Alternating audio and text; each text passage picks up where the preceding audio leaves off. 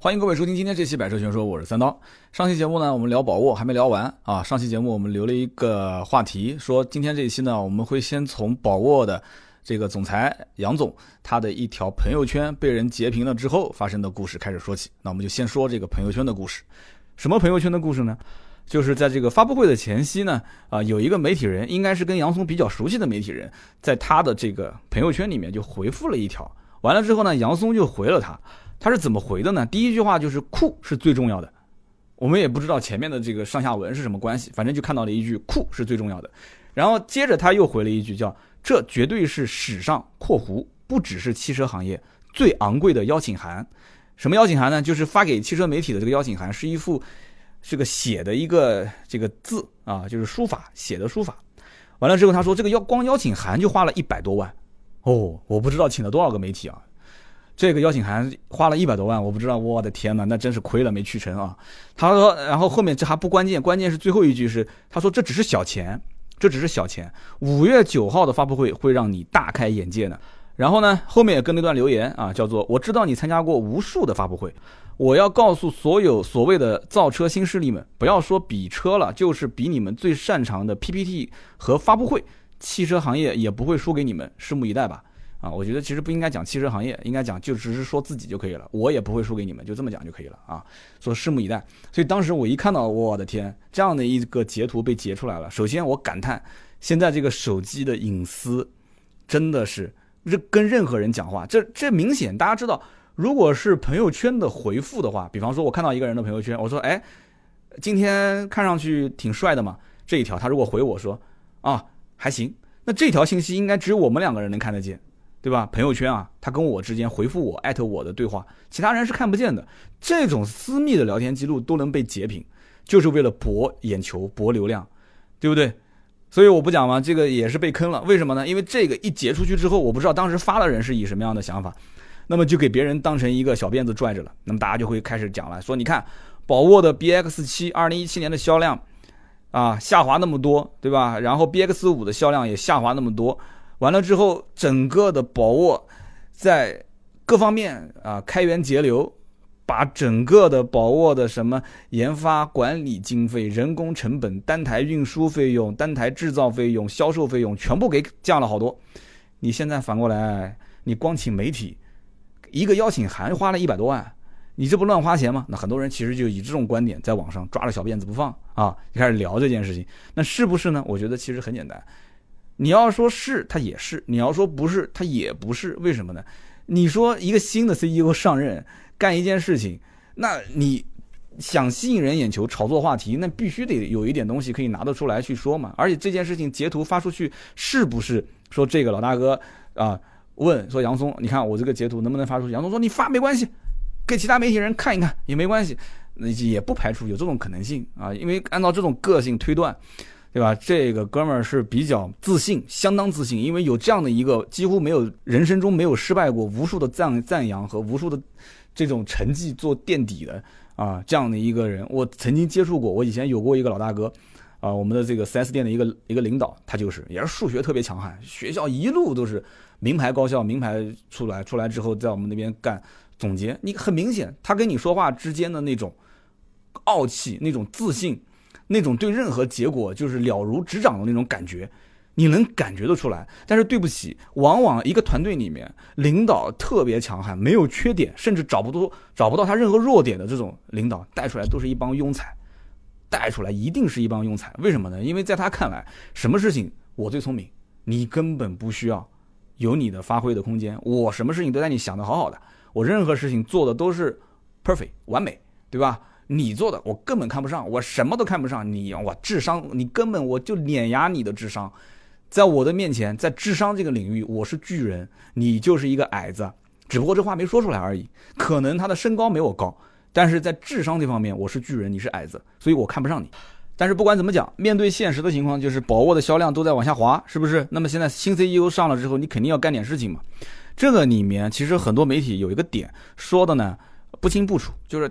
把数据抛出来说，你看宝沃去年一直在往下滑，然后到了今年一季度的时候直接腰斩，就销量从还有个么一两千台一个月，现在变成只有几百台，小几百台，很多人觉得很奇怪，一到三月份整个宝沃的销量才一千多台，平均一个月就才六百台左右。你要知道，当年光一个 BX 七刚上市，一个月就卖了五千六百多台，就等于就是一个零头，一个零头，怎么回事？后来我去经销商跟经销商去聊的时候，我才发现，其实这里面出现什么个情况？就是一七年底、一八年初，正好是一六款和一八款 BX 七两款车交替的时候，很多经销商呢是在清一六款的货。啊，就不从厂家进货了，然后呢，等一八款上市再进货。那么有一部分经销商清的比较快，就清完了。你比方说，我这次去的这家经销商，他清理比较快，因为价格优惠比较多嘛。然后呢，一八款的车又没造出来，为什么呢？因为中间有段时间这个北京治理雾霾啊，工厂停工啊，工厂停工。所以呢，就中间断了。那有一部分没有断掉的经销商就卖一六款，那这一部分经销商卖一六款卖得快就没了，一八款货没到。所以这个里面就你想，经销商的开票的数量就是直接反映到它的实际的终端销量嘛，对吧？那么就出现了这样的一个断档，严重断档，是不是？这只是一部分原因啊，但是整体的大环境肯定是下滑，这个是很明显的。所以我就得到了一些内幕消息啊，我们节目当中可以跟大家聊一聊，就是这种下滑，现在新 CEO 来了以后。对吧？一开始二月份先是做营销老总，那么现在做 CEO 做老大老总裁。发布会刚刚我也讲了啊，就整个这个气质，我刚刚前面也说了，让我想到了雷布斯，让我想到老罗这些人。那么你总得你不能光就光嘴上讲嘛，对吧？说狠话啊，说一些这种妙语连珠的所谓的互联网的这种题材，你得干一件事情，你要真的是让经销商有信心。我始终认为中国这些不管什么产品，经销商怎么帮你卖，这是最关键的，能把经销商搞定，让经销商赚钱。啊，然后让老百姓信任这个品牌，对他有信心，这个是很有很关键的，就是很有用处。至少消费者、经销商这两件事情。好，后来我就看到了，就是我们在这个这个这个经销商层面了解到的情况啊，是这样的，就是现在杨松这个老大上了以后呢，开始不给经销商提货的具体的指标。换句话讲，就是你有单子你就提，啊，你愿意放多少库存都可以。但是呢，这个库存量就是提货量和你的营销的费用进行捆绑。有人可能听不太懂是什么意思，但是做手机销售的人一听可能就懂了，因为手机行业经常干这件事情啊，就是你卖多少台做多少市场的费用，我再给你综合做一个手机的利润返点，对吧？华为干这个干过这个事，OPPO 对吧？也干过这个事。那么这样子目前来看，就是好像经销商没什么提货的压力，对不对？但是对不起，它是这样子的，它是每两个月进行一次考核。就是营销费用还是先返，注意啊，这个很关键啊。什么叫做营销费用先返？比方说一二两个月是作为一个考核周期，他一月份是先给你打钱，就你活动还没有做完，他就先给你钱。那有人可能要问了，一二两个月作为考核期，那考核的结果还没出来，你怎么能先给我打钱呢？好，这就是一个新的玩法。所以说这哥们儿是学数学的呢，他是用一种积分制度。你比方说宝沃 BX 五啊比较好卖，一点四 T 好卖，好 BX 五我就给他积一分，那 BX 七相对比较难卖啊，BX 七我给你积两分，那 BX 七的这个 TS 版本啊定价比较高，难卖一些，那我就给你积五分。好了，那么现在你就可以提前告诉我了，对吧？你这个月能卖多少台，你就先报，你能卖多少台，我就按照多少台的市场营销费用，我提前先预返给你，对不对？我预返给你。完了之后，根据这个你实际的销售的台次，啊，提货卖车，是不是？完了之后，每台车还会按照这样的积分制度来进行啊计算以及返利，打到经销商的账户。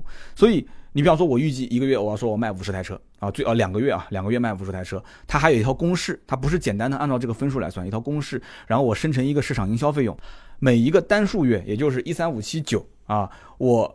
单数月的十二号直接打到经销商的返利账户，这个玩法至少在我的这个十来年的汽车销售生涯里面，我是没有见过的，我真是没有见过的。这个至少是看得出啊，杨总裁是在营销领域里面开始用数学计算的方式。大家记住了，这个两个月两个月的计算是什么？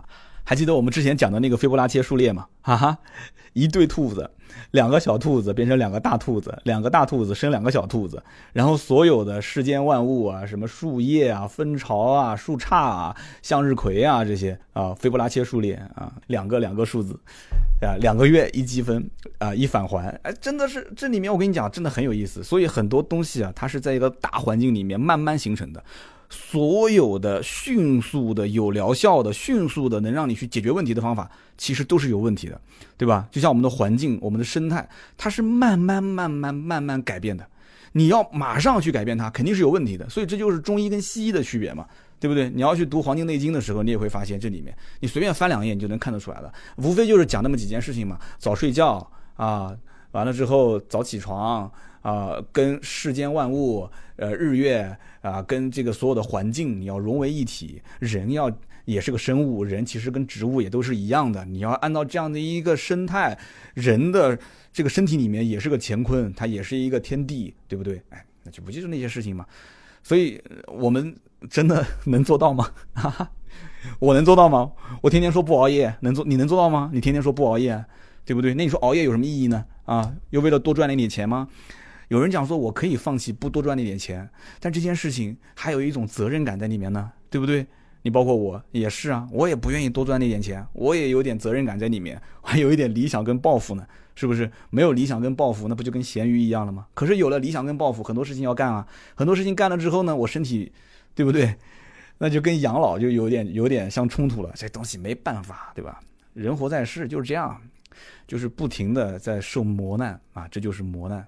这杨松一定是目前也是在经受磨难啊。所以呢，当时发布会现场我看到了，就是杨松其实对客户分类，他也是分得很清楚的。就是说分几种，第一种是懂一族，也就是说这部分人呢还是比较懂车的啊，我只是说比较啊，他不可能是非常专业的。那么第二一类是 logo 族，就是说他宁愿去买奔驰的 G R A 这种车，就是特别在乎这个牌子。你比方说我啊买奔驰 C，我当时就是我就是他讲的这个 logo 族，我承认，就这一类用户宁愿买 G R A，配置又低，空间又小，他也不去考虑买宝沃 B X 七高配，对吧？二十来万什么都有。那么还有一类是什么呢？叫贪大求全族。就是宁愿去买众泰，宁愿去买众泰这一类的啊，甚至买那个其他的什么思威啊这些车更大啊，然后完了之后就这个功能更多，但是呢，他也不买宝沃。所以呢，他说就分三类嘛，就懂一族、logo 族，还有包括贪大求全族。其实我认可啊，我完全认可。然后在我看来，其实经销商啊，他更能看清楚这里面的情况。为什么呢？就这三类用户啊，你说不是冲着宝沃 logo 来的吗？也有，其实也有。啊，因为这你你不是一直在讲是德国品牌吗？有的人就他认啊，他说哎，我就认你是德国品牌，就标长得也挺好看，也有。那么懂一族有没有？也有。但是我可以肯定的是，也有一大部分是不是懂一族。那么贪大求全族有没有？那肯定有嘛。宝沃的客户怎么可能没有贪大求全族呢？但是在发布会的现场。啊，这个 CEO 他只说了说我们其实是想找的懂一族的用户，是我宝沃的用户。那其实这就跟他的这个品牌定位有一定的关系嘛，叫工程师品牌嘛。所以我前面忘了讲了，其实工程师品牌这个定位啊，不一定是件好事。虽然讲说，呃，因为这个这个卡尔宝沃啊，他本身就是一个工程师出身啊，这跟他的这种出处有一定的关系。因为你什么东西要讲出处嘛，对吧？我前面也讲了追根溯源。那么另外一方面呢，就是说。可能宝沃会认为说，我以工程师品牌这样的一个理念打造，然后我告诉大家，我这边有呃中美德各个国家的优秀的顶尖的工程师在一起，我要打造一个让大家有安全感的这个汽车品牌。哎，他好像是找到了这里面的一些点，但其实说到底了嘛，你还是没有把宝沃跟福田这两件事情捆在一起，还是把福田砍掉，就只谈宝沃，只谈德国。其实这个很多消费者啊。消费的那我们就不说了，我们一会儿就说这几个买宝沃的人他是怎么想的。但是绝大多数你要看那个没有买宝沃的人，或者是真的是战败放弃掉宝沃的人，他自然就会心里面有一些想法。那听到他们真实的声音，去改变这个声音，那自然销量就上来了，对不对？所以说这三类分的是没有问题的。那我们看看经销商是怎么看的。经销商，那我们当时在聊的时候就说了嘛，他是这么说，他说这个来买宝沃的人基本上什么情况呢？家里面一般有一台车。啊，这台车呢，大概在十万块钱左右，可能是福克斯啊、科鲁兹啊这一类的车，也可能开的是二手车。然后这些人呢，想换空间大一些的、配置好一点的啊，然后呢就想买 SUV，看了一圈啊，看到了宝沃，然后过来看一看嘛，啊，反正也不了解，就了解一下呗。然后中间过程我就省略了，不用讲了，对吧？一来看就知道了，什么德国品牌啊这些，肯定销售要跟他去一顿洗脑嘛。然后呢，他就开始想啊，他想这个豪华品牌我预算又不够，对吧？因为你总是跟豪华品牌比，那豪华品牌我也买不起，对吧？合资品牌吧，就老三样，确实也没什么新意。然后配置方面呢，确实也没眼前这辆车那么多。所以觉得说，哎，这车看起来外形也还行啊，对吧？里面的这个内饰啊、做工啊、配置啊也都还行，还算有点特点。刷卡提车，有这一类用户肯定有，不管怎么骂怎么喷，这一类用户肯定存在。那么还有一类呢，就是这个我觉得经销商跟我聊的时候啊，讲的是比较靠谱的。他说现在有很多九零后啊，或者在网上有一些可能五零六零后，他不像我们这一类八零后或者是七零后。你还发现啊，其实七零八零后这一个年代出生的人，就对于品牌的诉求特别强烈，特别强烈。就很多这一类的人，就是我不管是买包、买鞋，还是买这个耳机、买电脑，还是买手机，我都讲品牌啊，我讲究品牌。但是现在有很多九零后，他们对品牌的诉求不太强烈，他对于那种个性化的诉求很强烈。那么又有一些像这种五零后、六零后，他们可能对于这种个性化，也可以说是个性化吧，应该说叫做。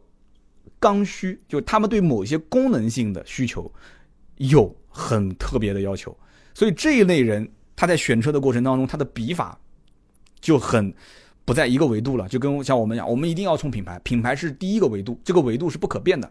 你只要是宝沃，这个我就不放在考虑范围之内。那这个对不起，我们八零后、七零后是这样子的。那有一部分人他可能不是这样子，对不对？我们今天就讨论讨论讨论这种话题啊。那么到底 B X 七和 B X 五？这两个车什么人去买？我们再具体看一下。B X 七当时我和经销商聊天啊，当时他说基本上岁数比较大啊，三四十岁上下，可能年纪再大一些，三四十岁上下，就是年轻人二十来岁的年轻人比较少。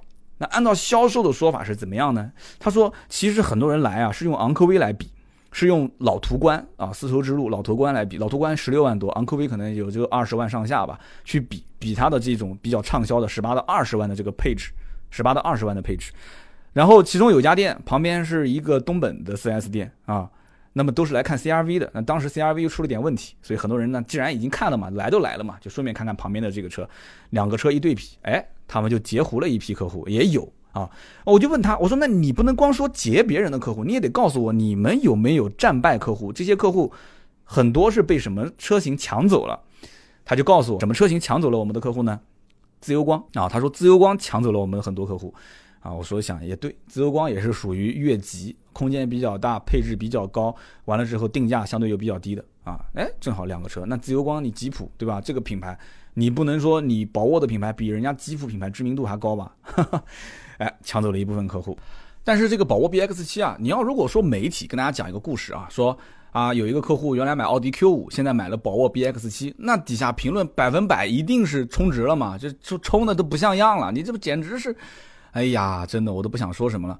那我节目里面如果讲这样一个故事，大家肯定也会觉得说是被充值了。但是对不起，我要告诉你，这种事情还真的是有发生，而且这件事情啊，不仅仅是我在经销商的这个嘴巴里面听到的啊，他跟我讲了一个案例，就是说，因为当时其中一家经销店是在桥北。南京的桥北长江长江大桥以北啊，那么这家经销店呢，因为靠近那边有国企啊，有一些像扬子石化啊这些国企，有很多的机关单位啊，退休的一些老领导，这些领导他们手上有钱啊。其实我现在在的这个南京的某个国企央企，很多领导真的我不讲嘛，就上海好几套别墅啊，但是开车都很低调，所以这些领导当时可能觉得奥迪 Q 五进取，基本上买个低配。就行了啊，也算比较低调了。但是后来发现，哎，有一个可替代的品牌，发现了这个啊，讲起来也是个德国品牌嘛，啊，看起来的话，哎，也还行啊。但是这个所谓看起来、讲起来，这些是销售给他洗的脑，对吧？成功洗脑之后，他会觉得说，哎，我也买了一个德国品牌，对吧？但是我总共上路花的钱才二十多万，不到三十。我要如果买一个奥迪 Q 五，最少也得花将近四十万。对不对？那我省了十几万。老年人他会这么算账，老年人啊，他算下来说我省了十几万，我对吧？我我为了一个四个圈的品牌，我多花十几万，有什么意义呢？你再看看这个屏幕十二点三寸，对吧？再看看主动安全配置，再看看这些相关的空间啊什么的，哎，也像那么回事吧。但是我就问了当时这个经销商，我说八零后你能够以这样的形式来洗脑吗？啊，他很尴尬的讲说这个很难，这很难。啊，七零后、八零后，你以这种什么德国品牌这种，你去洗他脑，因为大家天天在网上看资讯嘛，所以你很难洗。但是确实有洗成功过啊，这种就是退休的老领导从奥迪看 Q 五，然后最后变成了看这个的。哎，那么还有一个故事，就是我们的听友的啊，留了很长一段言发给我的一个故事。我呢不想删这里面的东西，但是我要把这一些文字都读出来，我估计就要花一二十分钟了啊！所以大家也不要介意，说为什么我要分上下两期来聊啊？这里面因为涉及到的点很多，故事也很多。那么这是我们的一位听友，也是在我们微信群里面的一位听友发给我的，因为那天聊宝沃，他直接就把自己的车子照片发出来了，他说我就是 B X 七的车主。后来呢，他这篇文章字很长啊，我一个一个的讲吧。他说我先说一下背景啊，我是八七年生人，南京人，但是呢在上海工作。那么一四年拿到驾照之后，就一直想要买一辆车。那么家里面呢，当时花了四万多块钱买了朋友家里面的一辆零五年的老天籁，就是朋友的二手车，就退给他开了。那么当时感觉很不错，一四年买了一辆零五年，也开了九年了这个车。那么他觉得说这就是一个移动大沙发，坐着很舒服。高速一百五啊，高速一百五不就超速了嘛？他说感觉都稳稳的。那么后来呢，这位听友就认识了他现在的老婆。那么这样的话，他们就把这个车一直开到了二零一六年。那么平时呢，这位听友喜欢看汽车之家啊，喜欢听我的节目啊，那么就想说，哎，我是不是要再买辆车、换辆车之类的？那么当时上海零四年这个国二的车辆就开始禁止，不让再进城区了啊，就是限制零四年国二的车辆。他觉得说这是跟啊老婆谈一谈换车的好时机了，因为他的车子是零五年的。零五年的天籁嘛，他觉得说这个车得赶紧换，要不然的话后面可能就不让进上海的市区了。那么当年选这个车的时候呢，呃，我曾经说过，说一定要把定位啊这些都想好，是轿车还是 SUV，预算多少钱，对品牌有什么要求，配置有什么要求。那么当时选车之初，呃，虽然知道这些，但是很难做到这些点。为什么呢？因为这也看那也看，对吧？逛了很多 4S 店，各种品牌，那就不知道到底要买什么车，就感觉每个车就是都。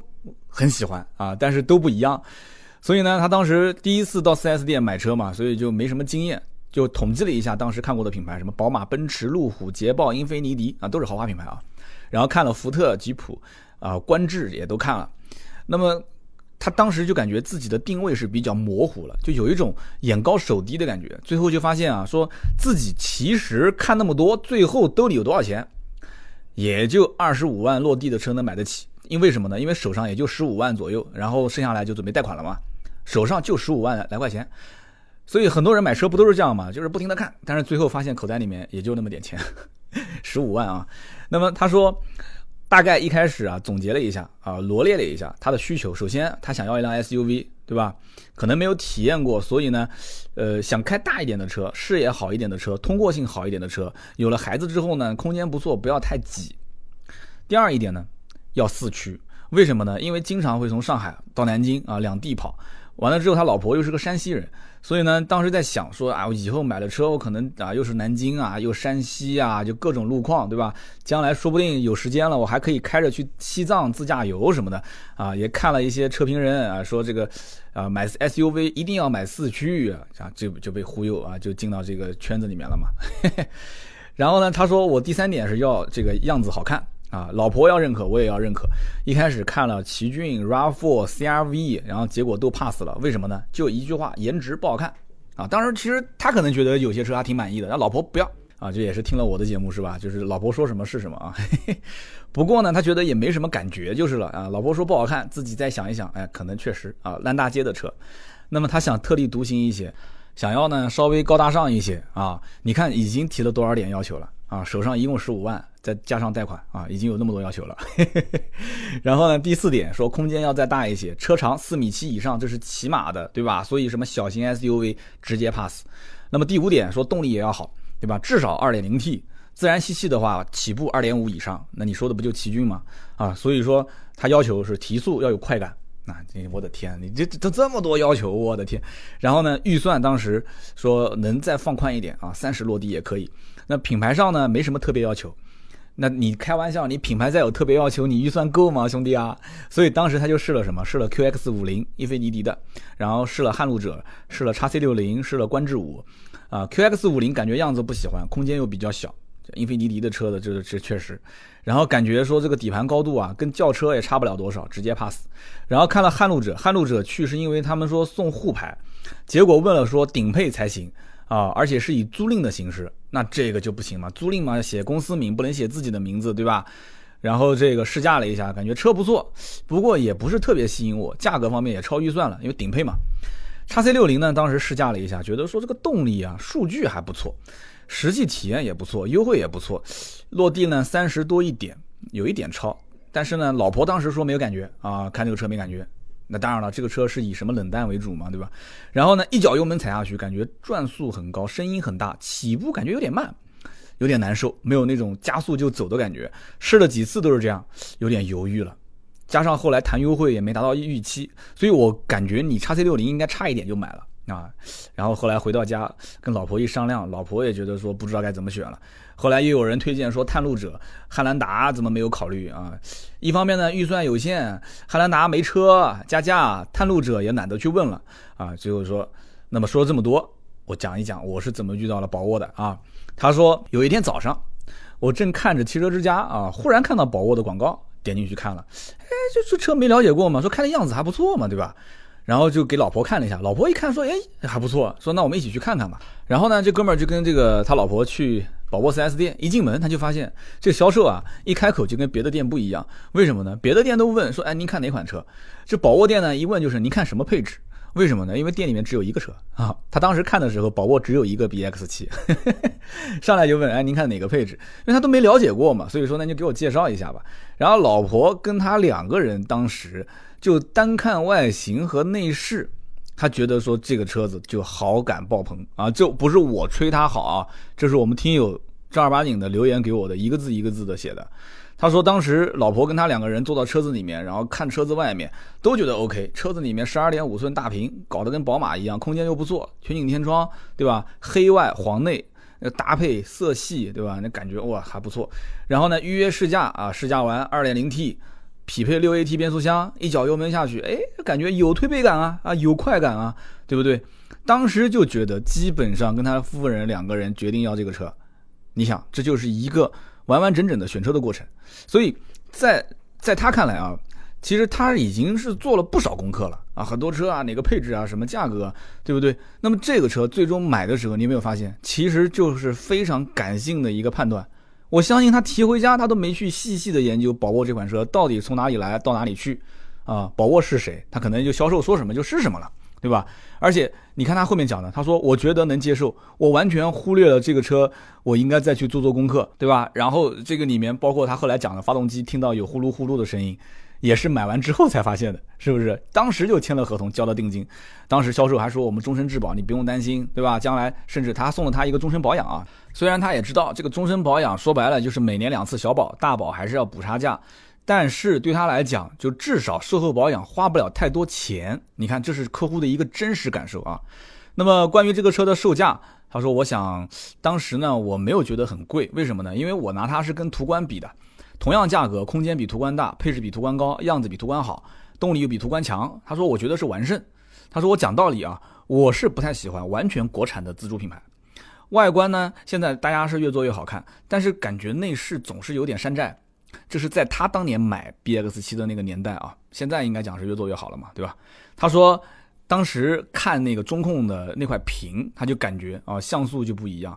那么不是说国产车不好，从做工到用料，当然是越来越好了嘛。这几年，这位听友说，当年其实说白了，他的内心是把宝沃当成合资车了啊，至少设计、做工、用料这方面，当年他觉得是可以跟合资车媲美的，而且还有那么一点点的合资的味道啊。所以以上就是选车的过程。哎，大家注意听啊。这个里面有一个很重要的细节，就是当时这个哥们儿是排斥国产车，觉得国产自主品牌很多车外形内饰偏山寨，做工很差，材料也不好。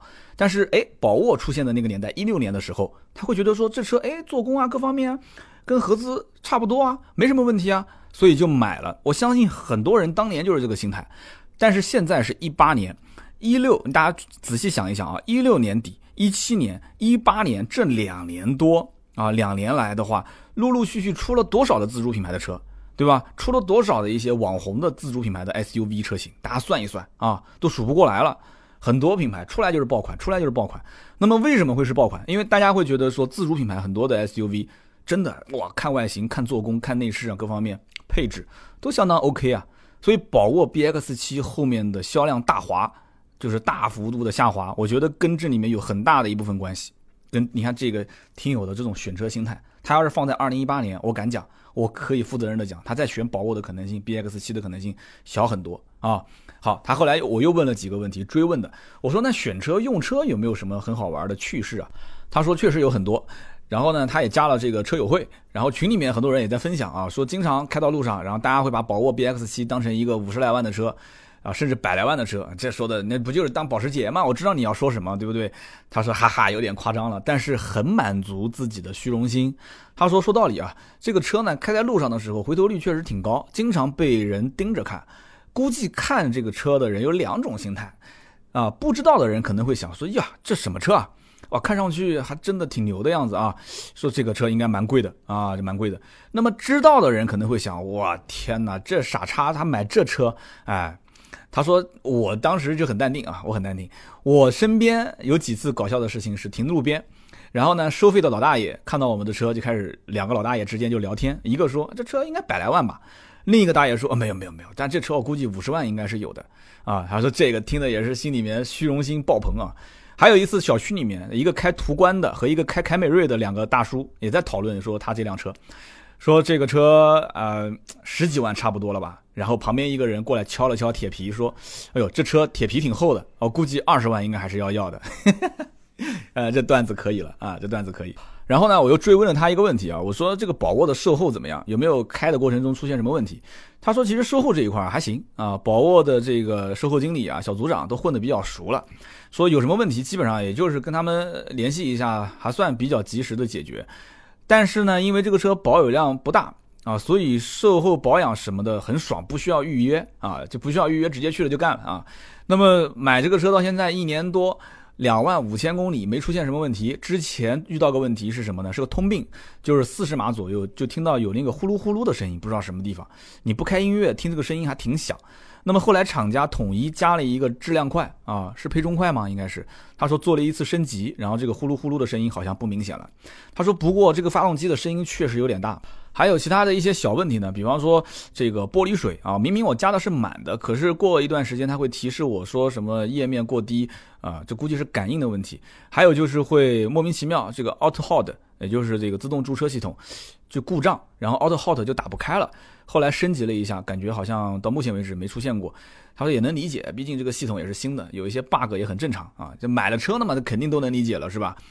所以呢，他说这个车总体还是比较满意的。然后后来我又追问了一个问题，我说那身边人怎么评价你这款车？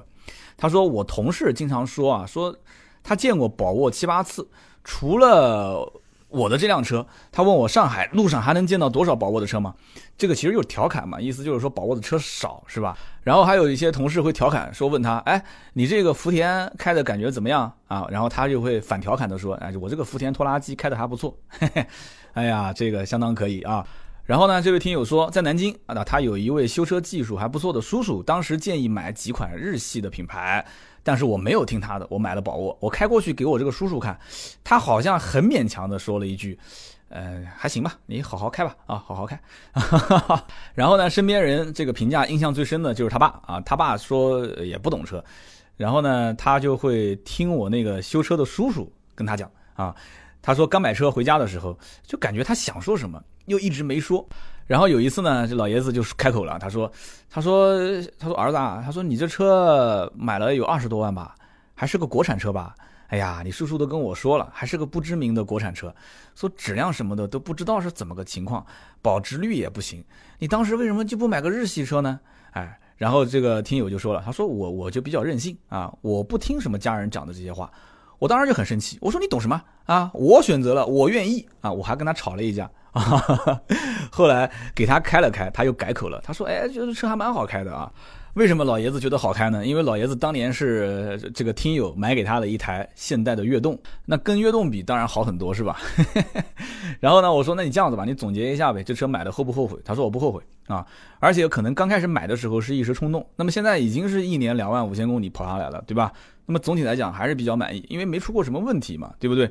虽然也不清楚两年之后有没有可能这车质量会出现问题啊，但目前来讲还是比较满意的。然后听友讲说，我经常也上网上论坛，然后我看到也有人会讲说，宝沃是福田拖拉机，也是借尸还魂。他说我还会在论坛跟那些喷子互怼，啊，他说我现在觉得其实怼不怼都无所谓了，自己开得好就行了啊。大家注意啊，网上有的时候互怼的不一定是五毛党啊，也可能是像这位听友一样是真实的车主啊。他说我最近其实比较比较多的啊车型就是我朋友买的这个探界者，就觉得说呃。探界者其实外观也不错，可能他这位兄弟啊，就是美国电影看的比较多，他比较偏美系车更好感多一点。他我觉得要看看配置的话，那真的这就是我觉得最直观的感受了，对吧？两个车配置差别应该还是蛮大的。然后呢，就是发动机的声音，他觉得说它的提速声音是挺好听的，感觉好像自己的车没有他的车的提速声音那么好听。那么他说宝沃这个车发动机可能逆向研发，因为。很多人都知道，就是逆向 EA 八八八嘛，可能逆的不太好。他说不知道这个事情后面能不能解决，其他方面不觉得比探界者差太多啊。写了很多很多啊，就到此为止了，这么多的文字。那么这是关于 BX 七，就这一位听友给我分享的。我刚刚讲的这些，真的就是他一个字一个字手敲给我的。我等于就是说 BX 七分享了两个故事给大家。那么关于 BX 七，其实我有一个预测，就是将来官降应该是很快的事情啊，不管终端的优惠是多少钱。呃，按照目前这种 CEO 的打法，这个车子的调性，对外宣传肯定还是不能说自己跟福田有什么关系嘛。但是，如果说实际的操作层面上来讲的话，想要有业绩，那肯定是要把价格拉低到一个自主品牌的应有的价格区间。所以，这车将来官降个一万五左右，我觉得很正常，这是我的一个小小的判断啊。那么，关于 BX 五呢？B X 五其实我也预言它将来会有一些变化，比方说取消 2.0T 啊，这是卖的几乎是没有销量的车，然后取消 1.8T 也是销量非常差的车，缩减它的产品线，最终就是卖 1.4T 嘛就够了。B X 五卖个 1.4T 不就行了嘛？现在出个 B X 六啊，走这种跑车型 SUV 啊或者 GT 啊，随你怎么说了，反正就这样一款车，它去打 2.0T，有人买就买，没人买，反正至少多了一个产品嘛，多了一个 SKU 嘛，是不是？那么这样的话。这个 2.0T 由 BX 六来接班啊，把 1.8T 不行也丢给 BX 六去，然后 BX 五就玩 1.4T 就可以了。这是我一个判断，可能比较极端，也有可能保留 1.8T 跟 1.4T，那么把 2.0T 砍掉。我说的是 BX 五啊，这是我一个小小的预测。那么将来的它的这个价格应该讲降幅也是有的，官降的空间也是有的。就整个宝沃其实官降的空间至少在一万到两万之间。B X 五其实现在是目前宝沃经销商所有店里面销量大概能占到百分之五十到六十啊，六十左右就卖的应该是比 B X 七还略好一点。B X 五呢，相对来讲入门门槛低一点啊，价格便宜一点，因为它的入门的一点四 T 才十三万多，所以呢，相对来讲年轻人多一些啊，就是消费者二十五到三十上下，三十五左右。但是当年 B X 五一点八 T 是先上市的，销售非常惨淡。为什么呢？用经销商的话讲，就是当时宝沃膨胀了啊，不知道天高地厚了，以为真的自己是个德国品牌了，结果当时就是销量被泼了一盆冷水。那么之后一点四 T 上市的时候，很多经销商担心啊，厂家再出现这种错误，所以核心经销商集体上书啊，集体上书厂家说，建议不要啊，按照就是大概也猜出来应该定多少钱了，不要按照这个什么所谓的预售价或者是上市的价格，你一定得以。我们实际情况来看，所以据说是上书完之后官降了一万块钱，但是这个只是在发布价格之前内部调低了一万块钱，要不然的话，大家现在看到的十三万四千八就是十四万四千八啊，十四万多就是十五万多，核心经销商集体上书降了一万块钱，这件事情应该是属实的啊，应该是属实的。然后我就问这个经销商，我说那。你们战败客户一般都是战败给谁的呢？这个 B X 五，你你战胜的客户我知道啊，都是一些小型 S U V 对吧？一些合资品牌的车，什么 X R V 啊、缤智啊这些。那你战败给谁？他说我战败的客户基本上都是像吉利博越啊、荣威 R X 五啊、G S 四啊、传奇的嘛，还有就是哈弗的 H 六。其实这个就非常好理解了啊。自主品牌的定价就是按照自主品牌的定价来的，所以价格都比较低，而且厮杀的也比较激烈。入门价格都是九万多。好，你现在 B X 五十三万多这样一个价格，那放到这几个车型当中，博越 G S 四、R 叉五或者是 H 六，那都可以买高配了，对不对？买高配，空间也不比你差，配置也不比你差，对不对？价格相对来讲也不算高，哎，那人家销量又那么大，所以很多人还是很明白这个里面的。相互关系的啊，所以我宁愿买一个自主品牌啊，我不选择你这个车。所以 B X 五战败了很多的客户，是到了这里面去了。但是呢，他也抢了很多的一些合资的小型 S U V 的客户。当时呢，经销商也跟我讲了一个故事啊，就是说有一个客户呃，年纪呢算是个中年人了啊。然后他比缤智跟 XRV 比了很长很长时间，比到什么程度了？他说当时带这个客户出去试驾的时候，迎面先开过来了一辆，他都看不出是缤智还是 XRV。当时这个哥们儿一眼就说这是一辆缤智。等车子开过去，回头一看，哦，果然是辆缤智。然后再去下一个路口，他说前面那一辆是一辆 XRV。开过去，回头一看，哦，果然是一个 XRV，就是三五十米开外，一眼能认出来哪个是 XRV，哪个是缤智，因为这两个车其实长得几乎都一样嘛。就从这件事情就能说明什么？这个客户已经研究的很深了，但是总归是肯定还有一些疑虑。我当时跟他沟通，我说什么疑虑？很简单，就是兜里面的钱啊，来之不易。如果花出去买了这么这么一个小的 SUV，心里面心有不甘，买个小 SUV 完了之后配置又比较低，总是觉得不大气。那么。偶然到了这家宝沃 4S 店，然后带他出去一试驾，结果一看，然后各种洗脑，你懂的，德国品牌对吧？配置、级别、空间、定位，啊，完全就跟他不是一个级别里面的竞争关系嘛，对吧？在销售的这个口中呢，肯定是这样的。另外再告诉你，我们终身质保是不是啊？然后很多一些相关的售后服务，你不用担心。新品牌你无非不就担心修嘛？啊，不用担心。你看这么大个 4S 店，你怕吗？你不用怕。结果呢，这哥们儿就定了啊，非常坚决的就定了。所以。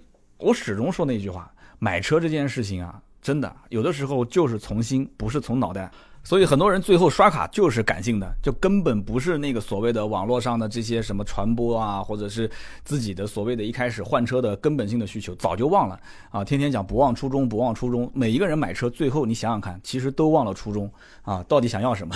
但是最终回归的那个点，其实也跟初衷有一定的关系啊。就比方说，我其实只不过当时没有挖掘出我真正内心深处的需求，讲白了，我就是要一个更大、更有面子。啊，什么都更好，但是呢，价格更低的车，但我就是因为找不到嘛，对吧？最后发现了，买了，结果呢，发现这个车在网上还有一些这种负面的声音啊，那我就当做没看见不就行了吗？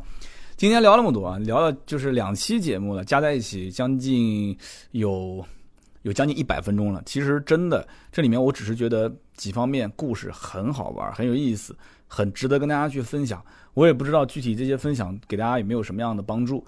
呃，也有可能会有人会讲说，两期节目啊，说个宝沃有没有意义呢？对不对？有这个时间，有这个精力，你为什么不去多比较一些这种耳熟能详的车，量跑得多的车？实在不行，你蹭点热点也可以啊。你干嘛说宝沃？宝沃根本没人听啊。但是呢，我觉得，呃，从这一个职业经理人的上位啊，到他的新的营销模式，再到宝沃这款车在中国这个市场的一些变化，从它的销售的一开始，有很多人认啊。到后来，慢慢的没人认了，再到现在进行一个转型，它就是见证了现在当下的中国汽车消费的一个非常有意思的年代。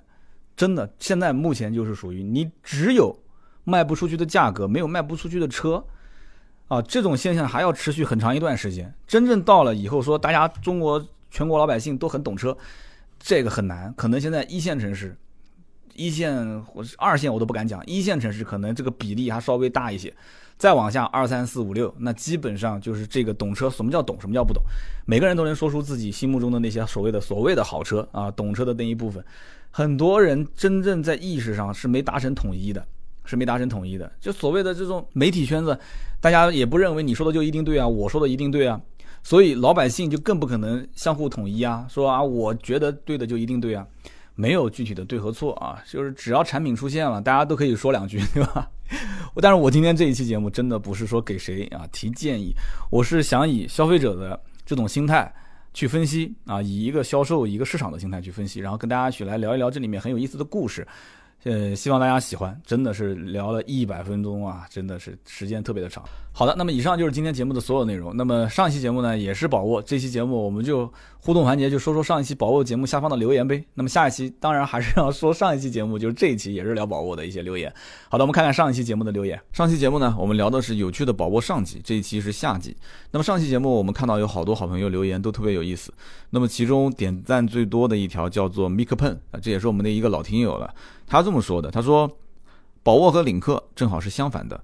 宝沃明明是国产，却要标榜自己是合资；领克是合资，但走的却是国产的路线。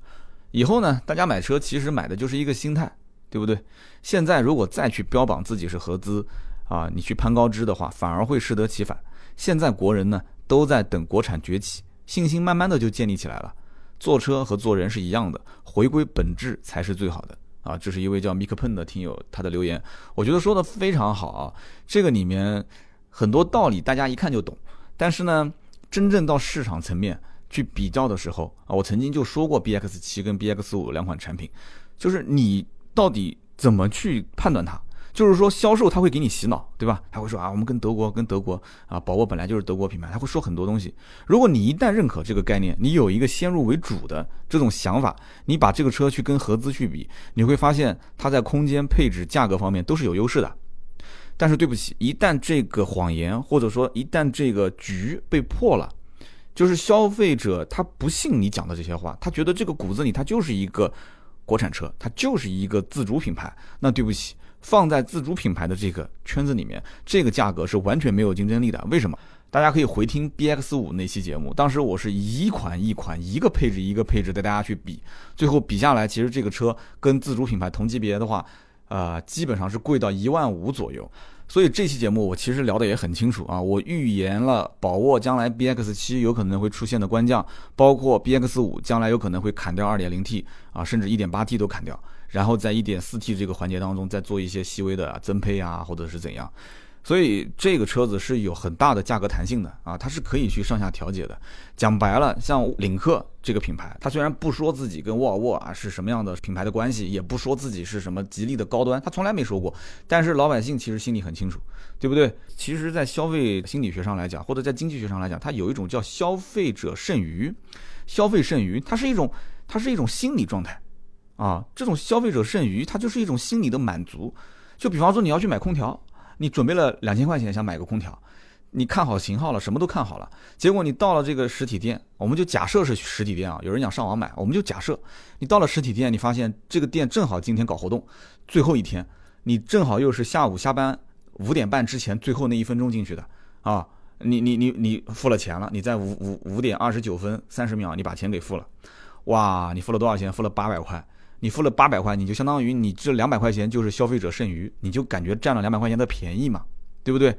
占两百块钱的便宜，就这种感觉，对吧？领克，你真正开这个车，你到了实物面前，你再想一想它的这些平台、这些技术啊，再想一想网上的这些所谓的充值的、非充值的稿件啊，再看看那些视频什么的，你心里面就会很满足，是不是？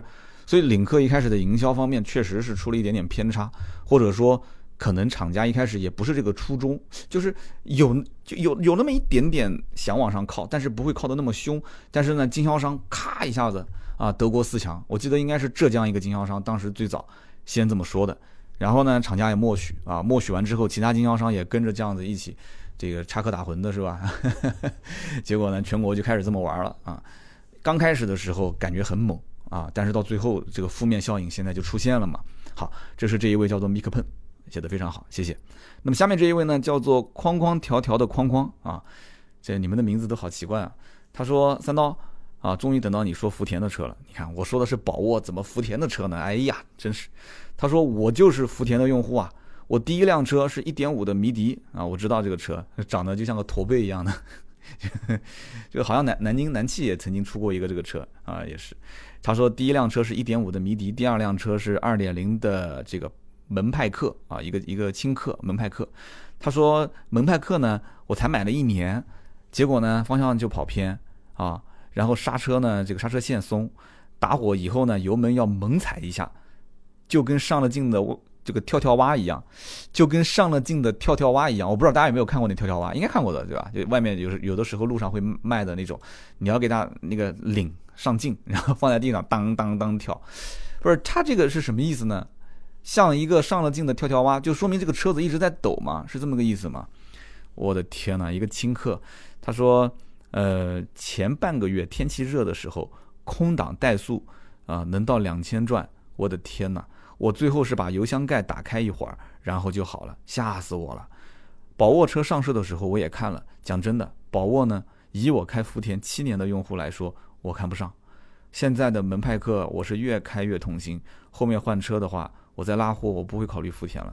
这是一位叫框框条条的框框，呃，我不知道是不是个别现象啊。呃，我们听友当中有没有家里面有开这个福田的商用车的，也可以留言在这期节目下方说一说。那么至至少从我的个人看的数据上来讲，这个福田在全中国、在全球的，其实中国本身就是一个这种拉货回本的这样的一个车销量的大户嘛，对吧？中国市场，那么福田的销量还是非常不错的，啊，还是非常不错。虽然跟五菱宏光这种 逆天级的销量比起来呢，略微的逊色一些，但是从这种商用车的市场的排行榜上来看的话，那福田的销量相当可以啊。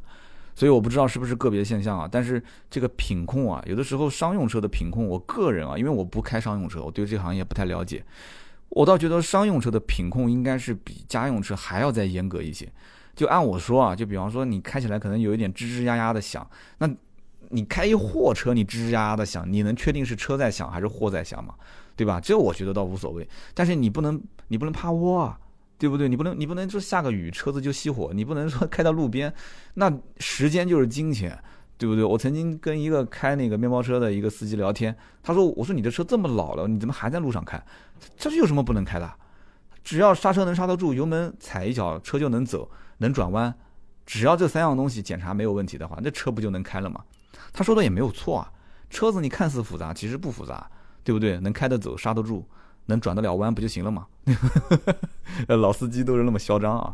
所以呢，这个我不知道是不是个别现象，但是这是一个车主他的真实的留言。好，我们下面再看一条，叫做这个 Tony Pen 啊，T O N Y P E N N 啊，Tony 一般不都是这个理发店的发型师的名字吗？啊，Tony Pen，他说，宝沃和其他的合资品牌的区别就在于汽车厂自身的价值所在。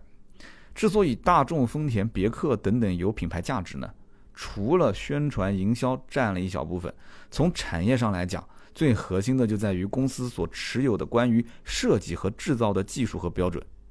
大众、丰田、别克合资的车，设计标准和制造标准都是基于自己的知识产权，而宝沃品牌呢，这是一个消失了几十年的品牌，它的技术，我想已经没有多少价值了吧。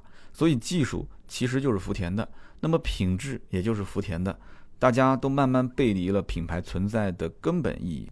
啊，这位听友其实说的也是非常的好，他这段文字应该是说出了很多人心里面想说，但是又不知道该怎么组织语言的那段话。什么意思呢？就是你是宝沃对吧？好，你说这个宝沃是德国品牌对吧？好，那这都没有问题，宝沃它是个德国品牌，虽然说很多年前就消失了啊，几十年前消失了。好，那我现在想问你了。你也不承认自己是福田是吧？好，那也没有问题，你都不承认都没有关系。那我就想问，你现在的整个的制造的技术以及制造的这个工艺标准，你是参照的谁？对不对？那现在你说合资品牌，丰田也好，大众也好啊，本田也好，它在中国建厂，但是它总归是有一个对吧？总部、总公司啊，或者说不管是像在北美的，或者是在日本的，还是在欧洲的。它总归是有一个核心的品牌标准。我记得当时上期节目我们讲的也很清楚了嘛，就是这个杨松说嘛，他说我原来在东风日产，你东风再怎么造，你造出来的车其实就是日产品牌，就是日产的产品，对不对？那好，那现在我们把这个话套过来讲，在福田造的是宝沃，对吧？东风造的是日产，但是这个牌子其实就是日产。我们在福田造的是宝沃，它这个就德国宝沃。就是很多人在推导这个过程当中，如果是这样套的话，最后套出来，那造的这个车就是德国宝沃。所以上期节目我不知道大家有没有记得我讲的那句话：合作合资，那也得要看怎么合，对吧？你站着喘气的和躺着咽气的这两个概念，是不是？所以其实今天我看到这段文字，我突然也就跟前面我讲的这个点两个就呼应上了。其实这个兄弟呢，听节目他应该也是在思考，他总结的这段话，其实说白了。不管在全球哪个国家是怎么样合资、怎么样生产，说白了，你的制造的标准以及制造的工艺，你的技术，你是不是放在了这里？所以为什么现在发布会上总是强调说我是工程师、工程师、工程师品牌？那么后期我估计他就应该要开始强调说我们的标准、我们的标准、我们的标准了。啊，应该是这样子的。好的，非常的感谢啊，非常感谢以上三位听友，呃，获得了我们今天价值一百六十八元的芥末绿，感谢大家的参与留言。那么我也知道有很多很多听友啊，经常留言，但是有的时候可能我没有去抽中大家的这个所留言的点，嗯，希望多多见谅，因为毕竟每一次都是好几百条，然后我只能抽三条。我给大家一点小建议啊，曾经有个人总结说，三刀的这个抽取留言一般是这样子的，要不就是点赞最多的，对吧？但是但是有的时候点赞最多的那些呢，可能没意义。你大家也看到了，没意义的我一般是不会读的，哪怕就是点赞最多啊，我也不会读。说我要个节目率，大家顶我，让我上去，结果哈最多一个点赞，但这个我一般也不会读。那么，呃，跟产品相关的，但是也有人总结说，一定要挑三刀的这个观点的刺，就是你反对他，他就读你的留言读得非常的 非常的多。那也不是，也不是。这个我觉得我心里的这个标准是在于，你知道的是我不知道的，或者说你知道的是大家想知道的，但是我没说到的。我觉得这两点是比较关键的，就是你知道的是我不知道的，或者是你知道的是大家想知道但是我没说的，啊，这两点我觉得这个留言我读的概率会非常非常的高。好的，那么感谢各位收听啊，以上就是今天节目的所有的内容。那么更多的原创内容可以关注我们的。微博或者是微信“百车全说”。那么，如果想在朋友圈及时看到我们的更新的话，也可以搜索微信啊，微信号是四六四幺五二五四四六四幺五二五四。好的，我们下期接着聊，周三见，拜拜。